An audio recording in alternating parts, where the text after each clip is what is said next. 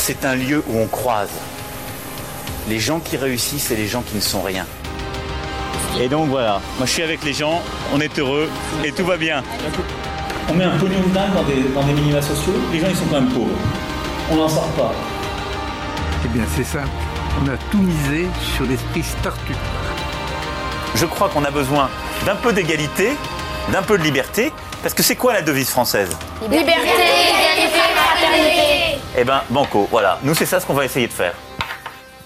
Top Bienvenue dans La République inaltérable, la balade de diffusion politique libre, incisive et sans concession du monde moderne. Je suis ce matin avec Jean-Baptiste de Decker. Bonjour Jean-Baptiste. Salut Antoine. Tu es avocat à Lyon. On avait envie d'évoquer avec toi le mouvement de grève en cours. Tu vas nous expliquer en quoi il est unique et quels sont les enjeux de la mobilisation. Ouais. Euh, tu es un, un jeune avocat, on peut le dire, je crois. C'est ça, ouais, c'est ça exactement. Est-ce que tu peux nous présenter un petit peu en quelques mots où tu travailles et un peu sur quel genre de dossier tu opères? Ouais, tout à fait. Alors moi, effectivement, moi j'ai prêté serment donc l'année dernière, en janvier 2019.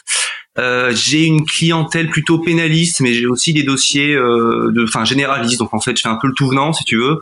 Euh, voilà, c'est vraiment, je fais, je, fais, je suis sur des petites procédures, je prends de l'aide juridictionnelle, donc on est voilà, on est sur la défense un peu de proximité. Sachant que j'ai travaillé pendant un an donc euh, en tant que collaborateur pour un patron qui est associé, si tu veux. Euh, pendant cette période-là, moi, j'ai pu développer une clientèle et je me suis installé là il y a, euh, il y a une semaine, en gros deux semaines, euh, début janvier. Euh, voilà, pile au moment du début de la grève, en fait. voilà, bah justement, on va en parler. Euh, cette mobilisation là, elle est nationale. Ça a commencé comment? Ça a commencé, alors je crois que c'est le 5 janvier officiellement qu'on a commencé à avoir les mouvements de grève durs qui ont été mis en place. Mais ça faisait, euh, ça faisait, il me semble, quelques semaines avant, en décembre, il y avait déjà eu, on avait joint des cortèges pendant des manifestations. voilà, pour, pour donc voilà contre la réforme des retraites. Euh, sachant que euh, donc la réforme, si on peut en parler un petit peu sur ce qu'elle va faire sur la profession d'avocat, euh, nous on a on avait jusqu'ici un régime de retraite qui est un régime autonome, c'est-à-dire qu'on ne peut pas parler de régime spéciaux. On a notre propre caisse de retraite et si tu veux, on avait un régime donc qui coûte rien à la solidarité nationale. On était autofinancé et on avait un taux de cotisation qui était de 14% pour tout le monde et qui permettait d'assurer un minimum de retraite autour de 1400 euros. Voilà. Euh, avec le projet de réforme des retraites, on va perdre donc l'autonomie de notre caisse euh, et on va ce qui va causer un doublement aussi de nos cotisations. Voilà. Donc euh, c'est particulièrement, euh, enfin extrêmement préoccupant parce que ça va entraîner le fait que si tu veux toutes les petits cabinets comme le mien par exemple, mais aussi tous les cabinets qui prennent de l'aide juridictionnelle vont plus pouvoir continuer à euh, prendre les mêmes types de dossiers qu'ils le prenaient avant parce que euh, le doublement des cotisations va faire que voilà on va passer je crois aujourd'hui ce qu'il faut savoir c'est que sur le chiffre d'affaires d'un avocat euh, il faut qu'on mette il faut qu'on provisionne à peu près 50% de tout ce qu'on gagne pour payer donc toutes les cotisations que ça va être euh, de l'URSSAF les impôts les cotisations retraite. Avec le doublement des cotisations on va passer donc de 14% à 28% sur les retraites ce qui va entraîner, ce qui va faire qu'aujourd'hui on va devoir provisionner quasiment 68% de notre euh, notre euh, de ce qu'on gagne, ce qui va entraîner voilà, c'est c'est c'est c'est juste pas possible pour énormément de petits cabinets. C'est pas tant problématique pour nous individuellement si tu veux parce que on a on a, un niveau d'études qui fait que s'il faut qu'on arrête ce métier, on, arrêtera ce métier. Mais là où c'est vraiment très préoccupant, c'est pour l'ensemble des gens bah, qu'on défend et, et, typiquement tous les gens qui vont être à l'aide juridictionnelle, qui gagnent en gros moins de 1000 euros par mois. C'est à peu près ça hein, qu'il faut qu'il faut qu'il faut faire pour pouvoir être, euh, pour, pour, qu'on soit susceptible de, de, de recevoir l'aide juridictionnelle, euh, tout cela, ils vont plus trouver d'avocat en fait. C'est, c'est, c'est, on, enfin, on arrive vers ça en tout cas. Oui, vous allez forcément aller sur vers des choses plus lucratives. Bah ex exactement. Et puis on va, et puis les, les ça, ça, va se répercuter sur les honoraires qu'on va prendre, euh, simplement pour voilà, pour pouvoir assurer juste le fait qu'un, qu'un cabinet puisse tourner. On n'est plus dans l'image euh, de l'avocat, si tu veux, nanti, bourgeois, qui a pu exister euh, au début du XXe siècle et qui existait euh, et pendant tout le XIXe siècle. Euh, Aujourd'hui, on est une profession qui se paupérise vachement et on le voit énormément entre dans les différences de revenus qu'il peut y avoir entre euh, entre les très gros cabinets d'avocats, les cabinets d'affaires, les cabinets anglo-saxons euh, qui font beaucoup de conseils et euh, les cabinets qui font principalement du contentieux et, euh, et qui eux ont pas du tout euh, ces, ces revenus là. Voilà. Aujourd'hui, typiquement, quand on est un jeune avocat et qu'on s'installe, si on peut réussir à sortir un SMIC, on est on est on est on est vraiment content quoi, si tu veux. Justement, tu nous parlais des jeunes. Je crois que tes confrères qui sont dans la partie depuis plus longtemps ont jamais vu ça, une mobilisation comme ça. C'est une première. Qu'est-ce qu'ils qu'est-ce qu'ils t'en disent? Alors effectivement, on n'a on, a jamais vu ça. Alors le gouvernement Macron avait déjà réussi hein, dans les précédentes réformes qu'il avait mises en place qui touchait le système judiciaire, à faire en sorte que nos trois représentations soient unies ensemble. C'est un peu compliqué. Le, barreau français, il y, a, il y a trois principaux représentants. Il va y avoir le CNB, c'est le Conseil national des barreaux qui réunit l'ensemble des barreaux de province. On va avoir le barreau de Paris qui a une importance particulière puisque la moitié des avocats français sont, sont parisiens. Hein, il y a 30 000 avocats au, barreau de Paris, donc il a, c'est, un de nos représentants au niveau national. Et euh, la conférence nationale des bâtonniers qui regroupe tous les bâtonniers de province. Voilà. Euh, il a, le, gouvernement avait déjà réussi à faire en sorte que ces trois instances-là se mettent d'accord sur les précédentes mobilisations qu'il y avait eu. Euh, donc déjà rien que ça, ça avait été, ça avait été relativement historique puisque pendant jusqu'ici, à chaque fois qu'il y avait eu des réformes qui touchaient la profession d'avocat, euh, le gouvernement il comptait un peu, si tu veux, sur euh, sur le fait qu'on soit un peu tous désunis. Euh, là, ça n'avait pas été le cas et euh, pendant ça, ça fait quelques mobilisations que c'était plus le cas en tout cas au niveau de nos instances. Euh, mais là, c'est la première fois qu'on a l'ensemble des barreaux français qui sont qui sont mobilisés sur une grève dure, c'est-à-dire que jusqu'ici, on avait eu des journées où on avait une, une grève des audiences, où on avait voilà, on n'avait pas de désignation qui avait été faite. On parlait de de, de journée justice morte. ça avait déjà été mis en place et déjà rien que ça, ça avait été un petit peu une petite révolution. Euh, là, depuis euh, depuis début janvier, alors j'ai plus les dates exactement, je, crois que c'est depuis le 5 janvier, on est en, grève dure, c'est-à-dire euh, on ne va plus aux audiences, on demande des renvois dans toutes les audiences civiles qu'on peut avoir, on fait dans toutes les audiences pénales et notamment dans tous les dossiers où la liberté des, des personnes est en est en cause. Mais également aussi en droit des étrangers. Enfin voilà, le, mot d'ordre que nous font passer nos instances, nos bâtonniers et notre ordre, c'est de dire systématiquement de demander des renvois dans absolument toutes les affaires. Voilà. Euh, mais aussi on, bloque les juridictions, c'est-à-dire qu'il y a de plus en plus de confrères qui se joignent aux mobilisations et on est présent dans les salles d'audience pour euh, soutenir les demandes de renvoi qui sont faites. Euh, mais on a aussi d'autres actions type des, des, enfin on a des blocages. Je crois qu'à Bobigny, euh, tribunal de Bobigny, il y a eu une nuit où, euh, où les confrères ont, bah, sont maintenus dans la juridiction, ils ont installé leur tente, il me semble. Enfin, il y a, on a des actions comme ça qui sont complètement inédites du point de vue de la profession d'avocat. Et tu l'as évoqué un petit peu euh, tout de suite, ça disrupte complètement le système judiciaire euh, ces derniers jours. Euh, concrètement, tu en as parlé un petit peu, mais concrètement pour le justiciable, comment ça se traduit? Alors ça, alors ça va dépendre vraiment du type d'affaires, si tu veux. Pour tout ce qui va être les affaires civiles, commerciales, droit du travail, toutes les personnes qui concernent, si tu veux, des litiges entre particuliers, ça va, ça va, ça va juste simplement causer un renvoi, c'est-à-dire qu'on va demander le renvoi à la juridiction quand le confrère en face est d'accord aussi pour accepter le renvoi, ça pose pas tant de difficultés que ça. Simplement, ça, ça reporte à plus tard l'examen de leur euh, de leur euh, de leur, de leur litige. Euh, là où c'est beaucoup plus problématique et ça a été le fruit de beaucoup de discussions hein, quand on dans les AG pour savoir si si on devait mettre en place cette grève totale et notamment la grève des désignations, c'est dans les audiences où il est question de la liberté des personnes. Voilà. C'est faut bien comprendre que c'est un crève-cœur pour nous. Nous le, cœur de notre métier si tu veux pour quand tu es avocat c'est de défendre c'est-à-dire que pour un médecin c'est de c'est de soigner. Pour un enseignant c'est d'enseigner. Nous le cœur de notre métier c'est quand on est face à une personne qui est accusée de, de, de quelque chose et que sa liberté est en question et qu'on doit le qu'on doit le défendre euh, malgré tout, c'est quand même cette décision-là qui a été prise. Alors concrètement, qu'est-ce qui se passe? Euh, Ça va dépendre vraiment des audiences. par exemple, si on peut prendre le cas des audiences de comparution immédiate, qui explique et qui illustre assez bien euh, les conflits qu'il peut y avoir aujourd'hui entre avocats et entre magistrats, on va avoir des personnes. Donc les audiences de comparution immédiate, c'est des audiences qui concernent euh, les personnes qui ont été euh, mises en cause pour des faits extrêmement récents. Tu veux, c'est par exemple, en gros, euh, tu vas te faire choper tel jour parce que tu as commis telle infraction et tu vas être jugé le lendemain parce que le parquet considère que tu dois être mis en détention immédiatement parce que t'as pas de garantie de représentation, parce que tu as un casier judiciaire et parce que les faits sont évidents et ou reconnus. Donc là, qu'est-ce qui va se passer aujourd'hui? Normalement, quand t'as pas d'avocat, euh, quand tu connais pas d'avocat, le barreau t'en désigne un qui va euh, accéder au dossier le matin, te rencontrer euh, au petit dépôt et participer au, procès l'après-midi pour te défendre. aujourd'hui, vu qu'il n'y a plus de désignation, il n'y a plus d'avocat. ça va poser un gros point, enfin une, assez grosse difficulté procédurale qui est que normalement, en principe, vu qu'on est en comparution immédiate, le, euh, la juridiction doit nécessairement te demander si tu veux avoir un délai pour te défendre ou être jugé sur le champ. Or, le problème, c'est que cet accord-là, il peut être donné que en présence d'un avocat, ce qui fait que l'ensemble de ces dossiers-là sont renvoyés. Alors, la difficulté, c'est que c'est une question de la liberté des personnes, qui est que si le dossier est renvoyé, il peut potentiellement être placé en détention provisoire. Euh, alors, cet examen-là, il se fait sans la défense d'un avocat. Euh, ce qui fait que en fait les personnes sont quasi systématiquement renvoyées en détention provisoire à ce moment-là. Euh, nous, on est en général présent dans la salle d'audience et on prend systématiquement la parole avant pour expliquer notamment du point de vue des droits de la défense, à partir du moment où les personnes n'ont pas pu être défendues et n'ont pas pu avoir accès à un avocat parce que des circonstances exceptionnelles font qu'ils peuvent pas être défendus, euh, on, on, on, demande, on demande à ce qu'ils soient remis en liberté, si tu veux. Et c'est des points de friction qu'on a avec le parquet et avec les, magistrats qui nous reprochent un petit peu, si tu veux, de ne pas défendre nos clients et par conséquent d'entraîner nécessairement leur mandat de dépôt.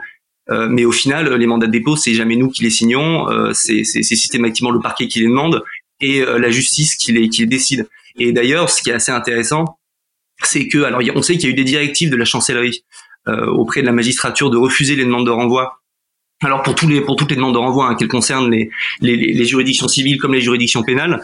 Euh, alors on a des magistrats qui nous soutiennent euh, plus ou moins. Ça va dépendre vraiment des magistrats qui sont relativement indépendants et euh, il y en a certains qui, qui sont très, qui soutiennent vraiment tout, tout ce mouvement de grève et il y en a d'autres pas du tout. Et ce qui fait que voilà, on a des, on a des, on peut avoir des, euh, des conflits assez lourds avec les, avec les magistrats. Ce qui s'est fait au, au, barreau de Paris et alors dans d'autres barreaux aussi, mais en tout cas au barreau de Paris, ça avait été particulièrement médiatisé. c'est que il y avait deux modalités. Ce que je disais, soit en gros on dit on n'est pas désigné et on défend personne soit au contraire, c'est ce qu'ils appellent la défense de masse. On demande aux bâtonniers, de, au lieu de désigner un avocat pour défendre un type, on en défend, on en, on en, désigne 30. Voilà. Euh, donc c'est ce qui s'est passé à Paris, notamment dans, dans de comparution immédiate, où les dossiers qui normalement devaient être traités en 20 minutes, euh, bah là prenaient 5 euh, heures, 6 heures à être traités, où tu des avocats dans la salle derrière qui compulsaient le dossier à essayer de trouver le plus de nullité possible et imaginable, euh, qui faisaient des conclusions, qui les envoyaient au parquet, qui prenaient une heure ou deux pour y répondre. Pendant cette heure, euh, les types ressortaient de nouvelles conclusions de nullité. Euh, voilà. Et ce qui s'est passé et ce qu'on a pu voir, c'est que en fait, sur la plupart des dossiers qui étaient envoyés à ce moment-là, bah, en fait, la majorité était renvoyée pour nullité.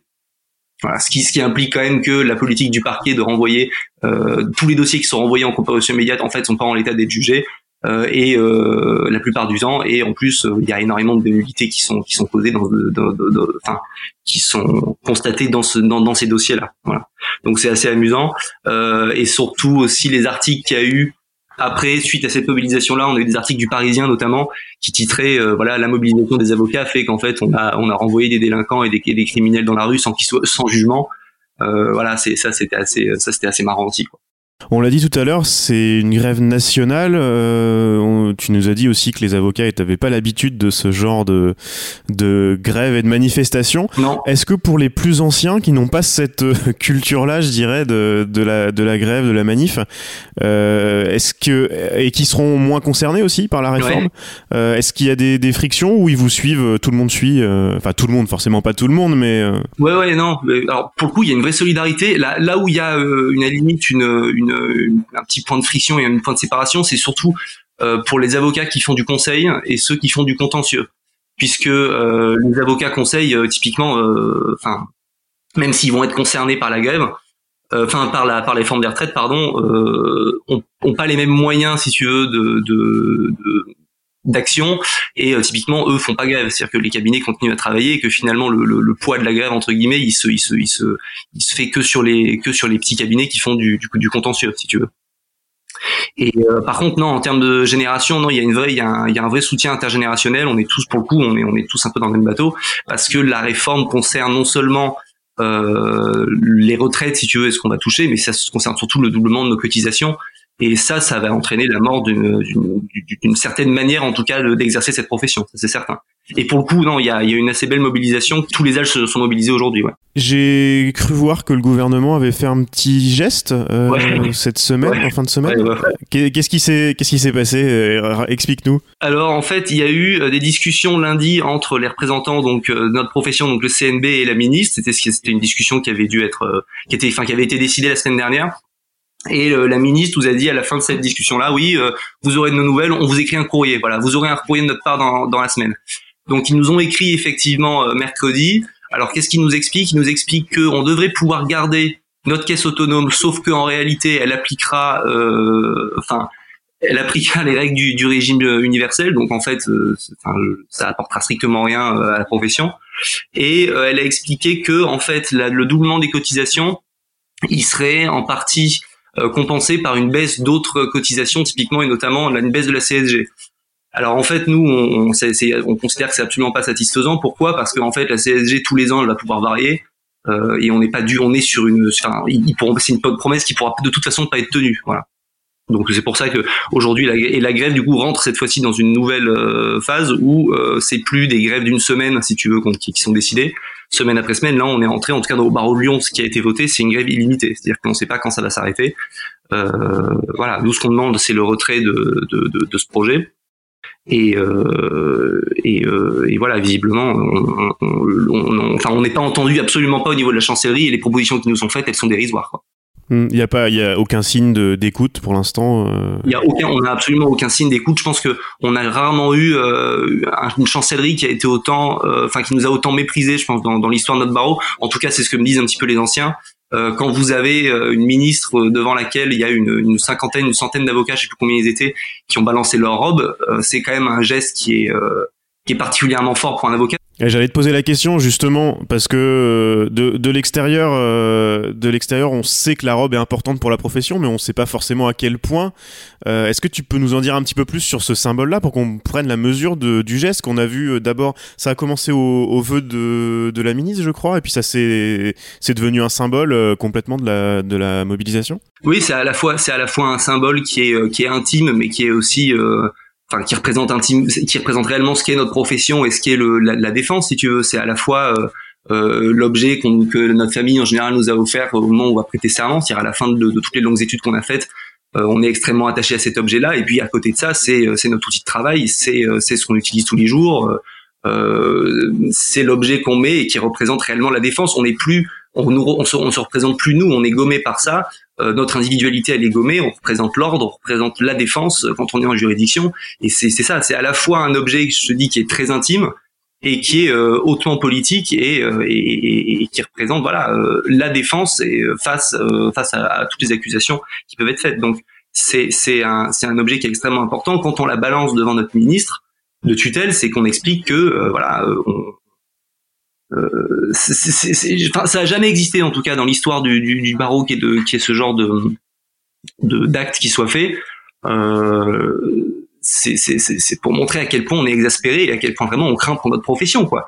C'est-à-dire que les attaques qui sont faites, et je pense que au-delà de la réforme des retraites, euh, on est une profession qui est particulièrement attaquée, comme toutes les, euh, mais comme toutes les professions intermédiaires en fait depuis le début de depuis le début de ce quinquennat quoi. Mais comme elles comme elles l'ont jamais été, je pense. Oui, c'est ce que j'allais dire. T'en as parlé un tout petit peu au, début de l'interview. Euh, c'est là, il y a la réforme des retraites. C'est un peu, un peu la goutte d'eau qui a fait déborder le vase, mais ça, ça bouillait un petit peu depuis longtemps. C'est ça, complètement. Euh, notamment les dernières réformes qui ont été faites sur la procédure civile euh, et les décrets d'application qui ont été pris euh, en, au mois de décembre 2019. Euh, si tu veux, on a tout un pan de la procédure civile qui a été complètement reforgé par la fusion des tribunaux d'instance et des tribunaux de grande instance.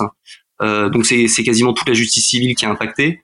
Euh, et on a eu les décrets d'application pour nous permettre de mettre en œuvre cette réforme-là, euh, je crois. Euh, enfin, on en a eu plusieurs qui sont arrivés entre le 10 et le, et le, et le 20 décembre, si. Euh, donc on tout donc c'est notre profession qui a dû se mettre à niveau, mettre à jour toutes ces trames pour éviter bah, qu'on ait des que, que, les justiciables se retrouvent avec des procédures qui soient annulées. Euh, c'est aussi tous les greffiers qui ont dû mettre à jour euh, leurs procédures, toutes les, tous les magistrats qui ont dû le faire également, sachant qu'on a des décrets qui ont été créés, qui ont été faits à la va-vite avec des erreurs matérielles qui sont faites dedans. Enfin, c'est un mépris qui est fait pour, euh, pour tout le monde judiciaire et toutes les professions judiciaires qui est euh, qui est criant. Enfin, aujourd'hui, on veut clairement expliquer aux gens que voilà, la justice c'est plus pour tout le monde. Euh, si vous avez les moyens de vous payer une défense, c'est très bien pour vous. Et si même vous pouvez vous en passer en passant par une médiation privée, c'est encore mieux. Mais euh, et si vous êtes pauvre, eh ben, débrouillez-vous, euh, trouvez plus d'avocats à l'aide juridictionnelle et puis partez sur des procédures de plus en plus incompréhensibles et euh, et, et, et, voilà. Enfin, c'est c'est c'est c'est c'est assez catastrophique.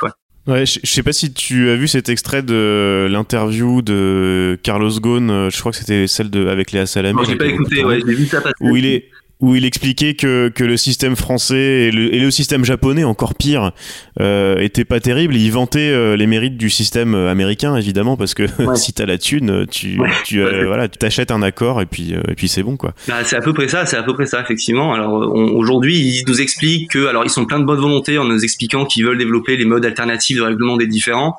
Alors euh, c'est très bien, hein. il, y a, il y a beaucoup de litiges si tu veux, où euh, il y a beaucoup de ce qu'on appelle de l'intuitu personnel, quoi, c'est-à-dire le de où les gens mettent énormément d'émotions dans ce genre de litige là et ça, ça, tout ce qui est conflit de voisinage par exemple, ça peut être des moyens de règlement qui sont assez intéressants.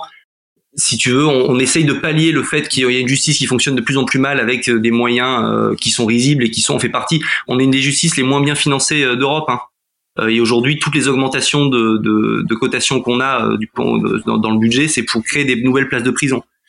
c'est absolument pas pour financer pour financer bah, les juridictions, embaucher des greffes, embaucher des oui, parce qu'on parle des avocats, mais c'est toutes les autres professions qui, euh, qui sont impactées aussi depuis le début du quinquennat. C'est toutes les professions, et c'est pour ça qu'on est, c'est pour ça d'ailleurs qu'on est quand même relativement, euh, on est relativement soutenu par euh, par les magistrats. Oui, vous êtes suivi par tout le monde. Ouais. On est, on est, on est suivi. Après, il y a des magistrats. Hein, là, ils commencent, enfin, ils commencent quand même à en avoir marre. Ça fait dix jours que, que toutes les affaires sont envoyées. ça, ça va faire, si tu veux. Là, je sais pas à la fin d'année comment ça va se passer au point de vue des calendriers, mais déjà qu'ils étaient lourds, je sais pas comment, je sais pas comment ça va se passer je pense que aussi un des, une des choses qui fait que cette mobilisation là, elle a aujourd'hui autant de, de enfin, il y, a autant de personnes qui se mobilisent. Euh, c'est un peu le signe de la paupérisation vraiment de, des classes moyennes, ce qui fait que euh, la profession d'avocat, ça reste aujourd'hui une profession où il y a quand même une mixité sociale qui se fait.